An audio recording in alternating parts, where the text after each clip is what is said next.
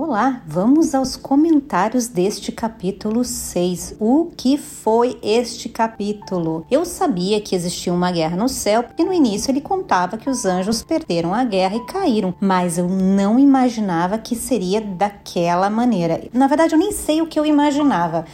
Enfim, e aí, tá preparado? Então fica confortável e vem comigo.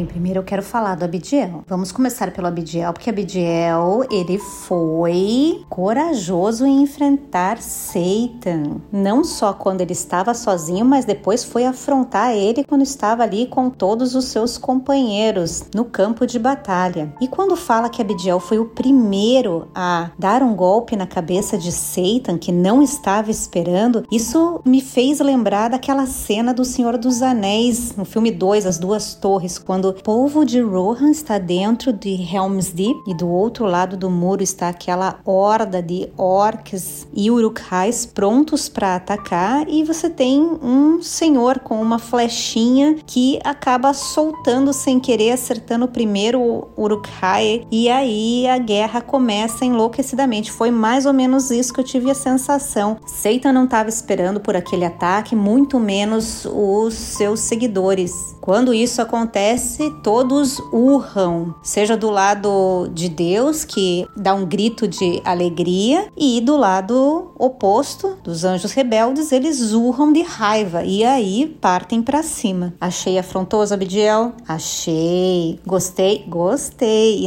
E ele não para por aí. Mais para frente, ele volta a atacar três anjos, dois de uma vez só, e por último, o Ramiel. Gostei daquela história ali também. Nesse capítulo, fomos apresentados ao Miguel, Gabriel e ficamos sabendo que Deus ordenou ali que eles lutassem de igual para igual, ou seja, eles levaram o mesmo número de anjos que Satan tinha, para que fosse justo. E os anjos não teriam como morrer em batalha. Essa era a minha dúvida. Eles estão batalhando para quê se ninguém pode morrer? Mas enfim, eles ferem uns aos outros e rapidamente eles se recuperam. A única diferença é que o pecado dos anjos rebeldes fez com que eles sentissem dor, diferente dos anjos de Deus, que por não terem pecados, estarem inocentes, eles não sentem a mesma dor que os golpes causam no lado dos seguidores de Satan. Um outro ponto alto desse capítulo é a discussão de Satan com Miguel. E interessante a personalidade de Miguel, que não dá muita trela, não é de bater muita boca com Satan. Ele parte para ação e ele tá ali com a espada do arsenal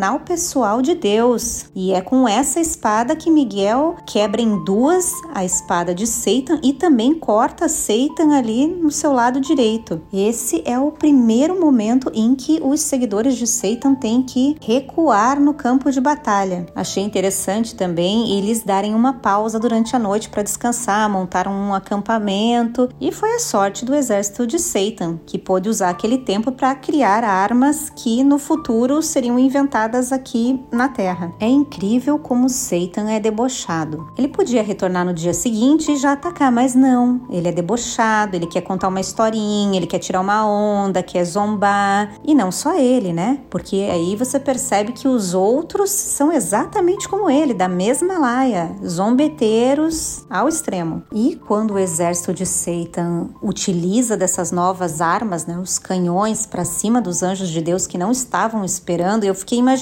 coitados, eles não sabem o que é que está caindo sobre a cabeça deles. O que será desses anjos agora? E os anjos ficam enfurecidos. Eu realmente não precisei de muito para imaginar eles arrancando montanhas e jogando ela para cima deles. Eu imagino, com a raiva que eles estavam, eles com as próprias mãos arrancaram as montanhas e era montanha voando para tudo quanto era lado. E nesse momento você pensa, a coisa tá feia, não vejo saída, como isso vai terminar. E o próprio Rafael comenta que Deus fala: olha, eles poderiam destruir o céu e podiam permanecer nessa luta para sempre, afinal, eles tinham os mesmos poderes. Mas Deus tinha tudo preparado, ele deixou que aquilo acontecesse para que o seu filho pudesse mostrar todo o seu poder e sua glória. Ou seja, quando Satan fala que ele venceria só pelo fato de ter transformado o céu naquele inferno que era aquele campo de batalha, nós já podemos imaginar o seguinte: que não existe mal nesse mundo que não tenha sido permitido por Deus para que alguma coisa fosse realizada dali. Nem sempre nós vamos saber qual é o destino final de determinada ação do nosso tempo, ou ação de Deus, ou do próprio inimigo, mas deve ter um objetivo. E eu gosto sempre de pensar e fazer analogia do Gollum, o Sméagol do Senhor dos Anéis. Se você já assistiu, você sabe que Gandalf disse que o Sméagol, o Gollum, ele tinha uma missão para cumprir. E o caminho inteiro, Gollum atrapalha os dois hobbits, o Frodo e o Sam. E você fica pensando, gente, mata ele, elimina ele, mas ele tinha uma missão. E a gente só vai saber dessa missão no final do filme, porque Frodo tinha sido corrompido pelo anel e ele não conseguiria jogar o anel se não fosse pelo Gollum,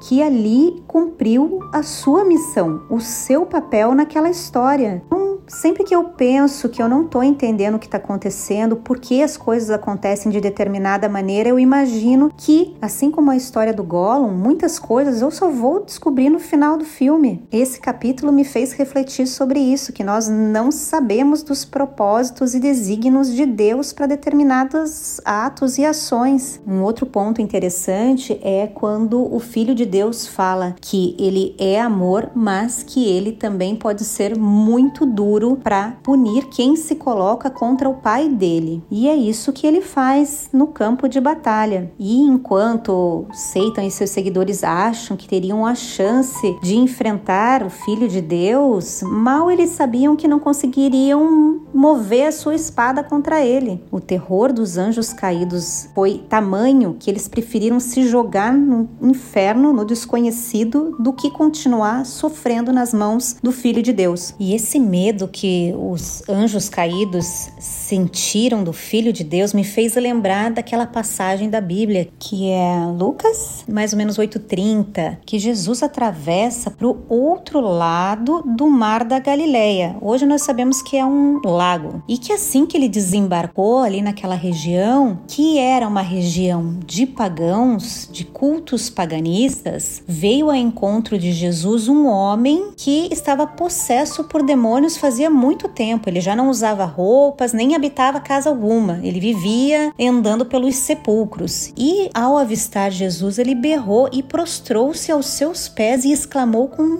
voz forte: Que desejas comigo, Jesus, filho do Altíssimo? Imploro a ti, não me castigues, pois Jesus já havia ordenado que o espírito imundo abandonasse o corpo daquele homem. Jesus então pergunta: Qual é o seu nome? Ao que ele replicou: legião, pois eram muitos os demônios que habitavam naquele corpo. E olha só o que esses demônios estavam implorando para Jesus. Eles suplicavam que Jesus não os mandasse para o abismo, que vai de encontro com esse último capítulo, onde o Filho de Deus, o Messias, empurra eles em direção ao abismo. E agora, nessa passagem da Bíblia, os demônios imploram para que Jesus não os mandasse para o abismo. E a história continua. Próximo deles havia uma colina e os demônios imploraram para que Jesus permitisse que eles entrassem dentro dos porcos. Jesus consentiu. E então, saindo do homem, os demônios invadiram os porcos e a manada jogou-se precipício abaixo em direção ao grande lago e todos os porcos se afogaram. E a história continua. Depois, se você tiver interesse em saber como é que termina, está em Lucas 8. Mas o que eu queria era trazer esse pedacinho aqui porque ele faz muita referência com o que a gente acabou de ler. Lembrando que os demônios, no caso, são os anjos caídos, aqueles que estavam em glória no céu e foram expulsos do céu. E falando da guerra no céu, nas notas de rodapé falam que Milton tirou essa guerra do céu de Apocalipse 12 e que o autor passa algumas das características e, e ações de Miguel para o Filho de Deus. Então vamos ouvir o que, que ele diz aqui. Em Apocalipse 12, versículo 7. Houve então uma guerra nos céus. Miguel e seu exército de anjos lutaram contra o dragão, ao que o dragão com seus anjos revidaram. Contudo, estes não foram suficientemente poderosos e dessa maneira perderam seu lugar nos céus. Assim, o grande dragão foi excluído para sempre. Ele é a antiga serpente chamada Diabo ou Satanás, que tem a capacidade de enganar o mundo inteiro. Ele e seus anjos foram lançados à terra. Então ouvi uma voz grave que vinha dos céus proclamando: Eis que agora chegou a salvação, o poder e o reino do nosso Deus e a autoridade do seu Cristo, pois foi expulso o acusador de nossos irmãos, o mesmo que os denuncia de dia e de noite perante o nosso Deus. Eles, portanto,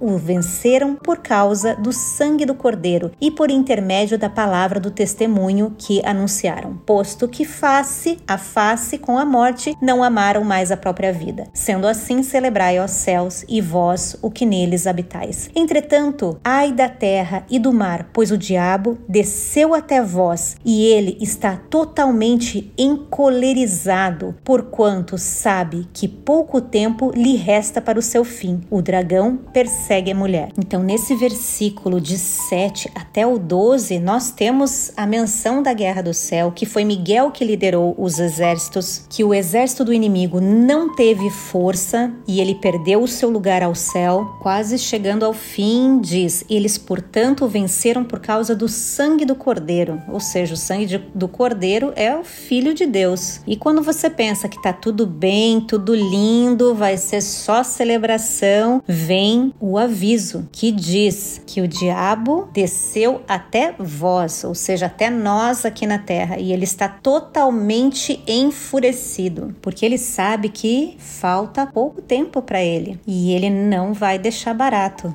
É, essa foi a mensagem final de Rafael na história para Adão e Eva. Eu fico realmente impressionada com a imaginação e a maneira com que Milton abordou esse tema, porque se você lê aqui na Bíblia, ele dá o que um parágrafo grandinho e Milton conseguiu desenvolver desse parágrafo um capítulo completo, repleto de batalhas, diálogos interessantes, principalmente mostrando como Satan, que aqui na Bíblia é descrito como tendo capacidade de enganar o mundo inteiro, ele realmente engana o mundo inteiro. Ele tenta nos enganar conforme a gente lê o livro, ele tenta enganar os seguidores dele quando ele fala que eles foram bem, sendo que todo mundo estava ali em frangalhos no primeiro dia de luta, mas ele vai lá e mente na cara dura, dizendo: Não, nós arrasamos nesse dia, conseguimos suportar esse primeiro dia e vamos conseguir suportar os próximos. É o próprio pai da mentira. Enfim, eu só posso dizer que Milton realmente escreveu uma obra-prima. Eu não conseguiria imaginar nada semelhante ao que ele escreveu e foi incrível. E agora nos cabe continuar lendo porque eu estou curiosíssima para saber o que vai acontecer. É incrível, porque dessa história a gente já sabe o final, a gente já sabe o que vai acontecer. Mas mesmo assim, a maneira com que Milton conta a história é fascinante. Ela te prende de uma maneira, ela me faz pesquisar coisas na Bíblia, coisas sobre sites de anjo.